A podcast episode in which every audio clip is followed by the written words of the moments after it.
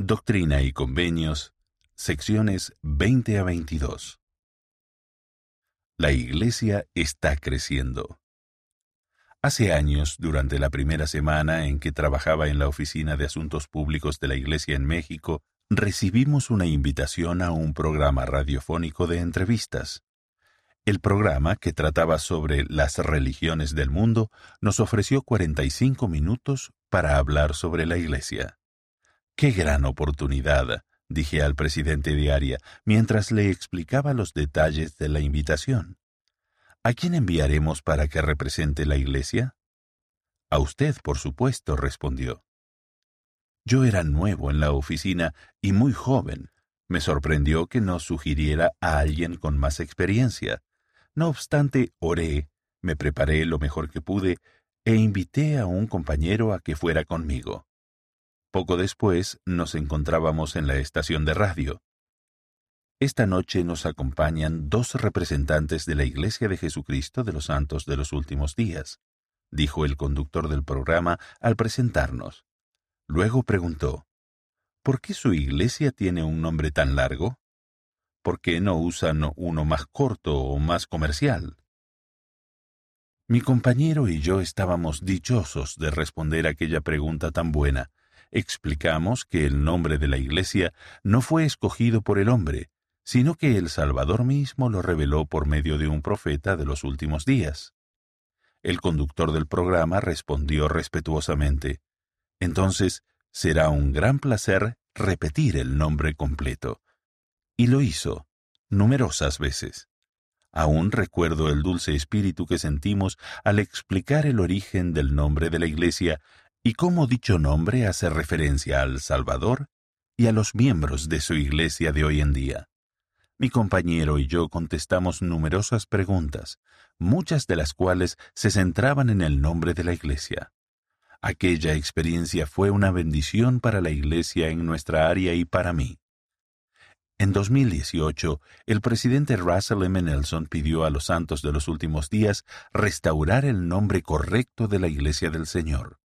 Prometió que si nos esforzamos al máximo para seguir ese consejo, el Señor derramará su poder y sus bendiciones sobre la cabeza de los santos de los últimos días de formas que jamás hemos visto. El presidente Nelson renovó aquella promesa durante la Conferencia General de abril de 2020. Durante el breve intervalo desde que el presidente Nelson nos pidió que usáramos el nombre correcto de la Iglesia, su promesa ya ha comenzado a cumplirse.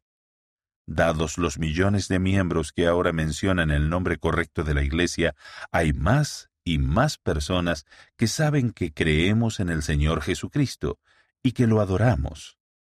Como resultado de ello, creo que la Iglesia está gozando de un resurgimiento en cuanto a la influencia y el respeto que se le tiene.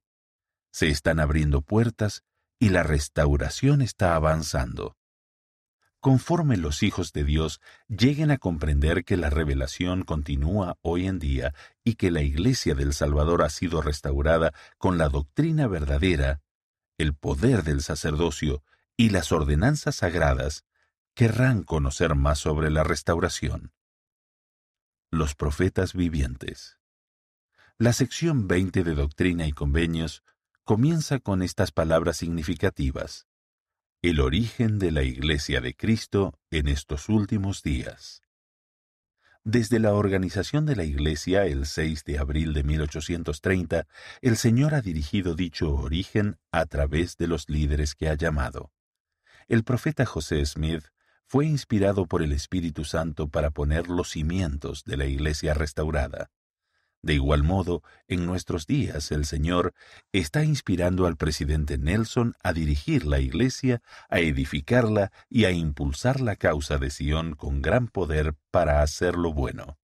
Durante la Conferencia General de abril de 2020, los miembros de la Iglesia vieron la confirmación de la guía continua del Señor y del crecimiento continuo de su Iglesia, cuando el presidente Nelson leyó la restauración de la plenitud del Evangelio de Jesucristo, una proclamación para el mundo en el Bicentenario.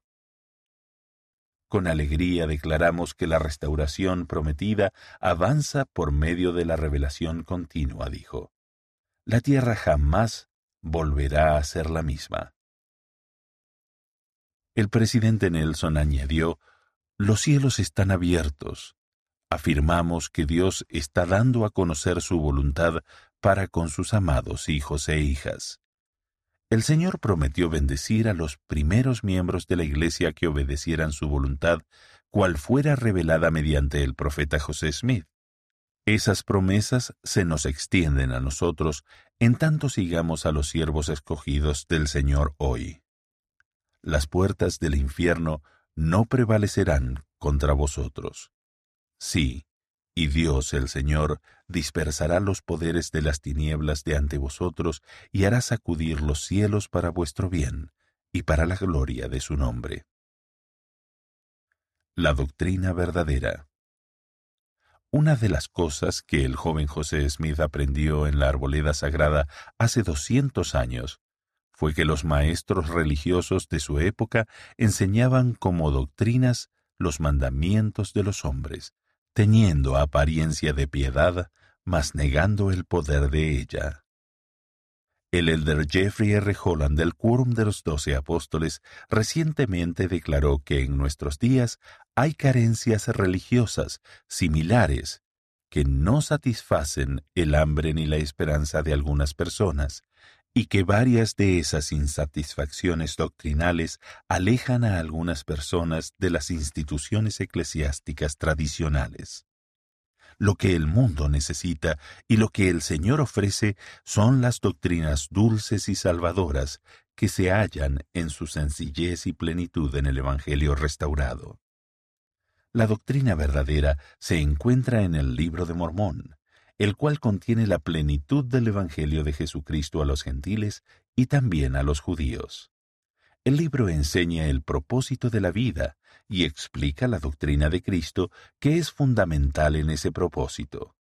El libro de Mormón testifica que todos los seres humanos son hijos e hijas de un amoroso Padre Celestial, que Él tiene un plan divino para nuestra vida, y que su Hijo Jesucristo nos habla en la actualidad así como lo hizo en los días antiguos. La doctrina verdadera se encuentra en Doctrina y Convenios, a la cual un profeta ha llamado el eslabón entre el libro de Mormón y la obra continua de la restauración a través del profeta José Smith y sus sucesores, la doctrina verdadera también se encuentra en las enseñanzas de los profetas y apóstoles modernos que el Señor ha llamado en nuestros días para protegernos del engaño. Sabemos que lo que ellos hablan por la influencia del Espíritu Santo es la voluntad, la intención, la palabra y la voz del Señor. La doctrina verdadera inspira, fortalece y consuela, puesto que invita el Espíritu Santo, revela el plan de salvación y testifica de Jesucristo y de su expiación. El sacerdocio y las ordenanzas. El Señor nos invita a todos a venir a Él y a su iglesia, y a recibir las ordenanzas de salvación. Las ordenanzas son esenciales en la iglesia verdadera del Señor, tal como lo es la autoridad del sacerdocio para administrarlas. Entre otras cosas, aquellos que busquen la iglesia verdadera de Jesucristo pueden esperar que el Señor haya estipulado el bautismo adecuado y el deber de los miembros después de ser bautizados. Pueden esperar hallar un conjunto de personas que ministren sin percibir remuneración, así como los deberes de dichas personas. Además, pueden esperar recibir oportunidades de ministrar tal como el Salvador ministraba. La ministración en la iglesia restaurada es una característica que nos distingue.